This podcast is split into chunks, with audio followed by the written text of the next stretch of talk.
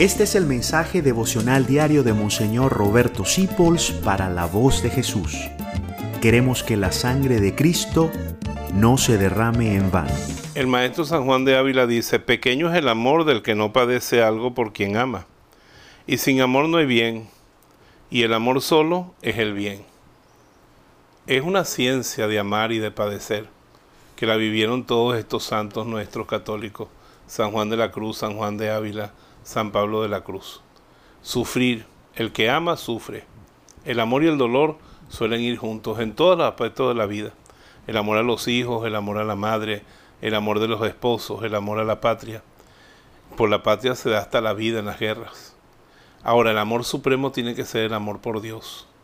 Y si nos toca sufrir por Él, es un bien solamente poder amarlo y decirle, Señor, esto lo hice por ti. Eso ya basta para estar uno recompensado, porque el amor es la propia recompensa. Como decía San Bernardo, amo porque amo, y en el amor está mi premio. Te bendigo en el nombre del Padre, del Hijo y del Espíritu Santo. Amén. Gracias por dejarnos acompañarte. Descubre más acerca de la voz de Jesús visitando www.lavozdejesús.org.be Dios te bendiga rica y abundantemente.